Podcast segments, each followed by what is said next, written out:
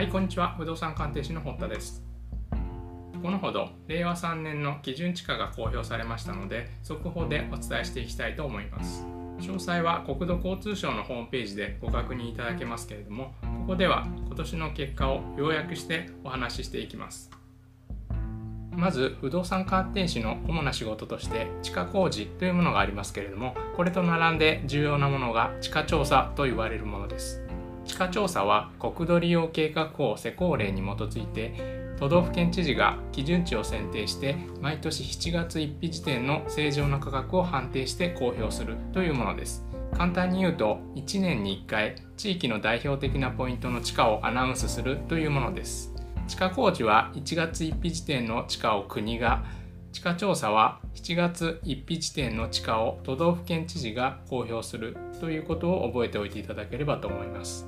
公表される地価ですがこれは1平米あたりの単価になります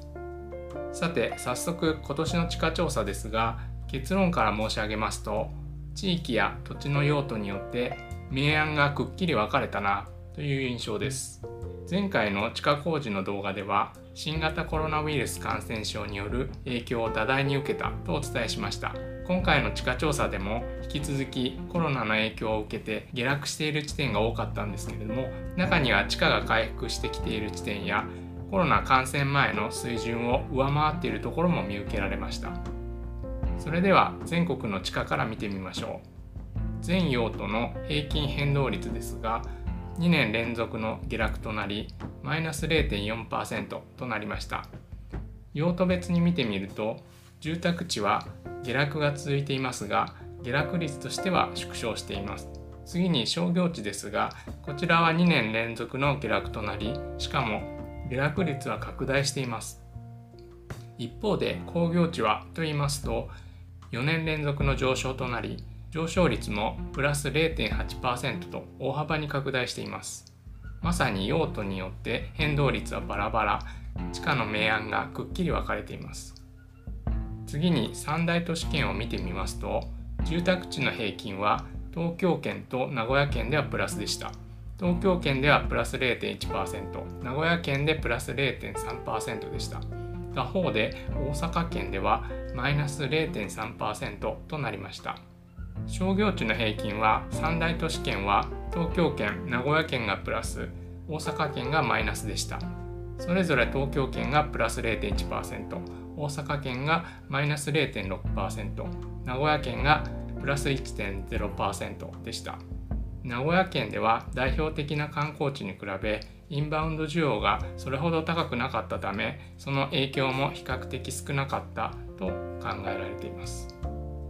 工業地の平均は住宅地商業地に比べ堅調で平均でプラス1.9%でした。昨年がプラス1.2%だったので上昇率が拡大しています。東京圏がプラス2.3%大阪県がプラス1.7%名古屋県がプラス1.2%といずれの地域でもプラスとなりました。次に地方圏を見てみます。住宅地の平均はマイナス0.7%でした。ここで地方4市という分類がありますが札幌市、仙台市、広島市、福岡市のことを指しています。地方4市はプラス4.2%、その他の地域はマイナス0.8%でした。商業地の平均はマイナス0.7%、地方4市はプラス4.6%、その他はマイナス1.0%、工業地の平均はプラス0.4%、地方4市はプラス7.4%その他はプラス0.3%となりました。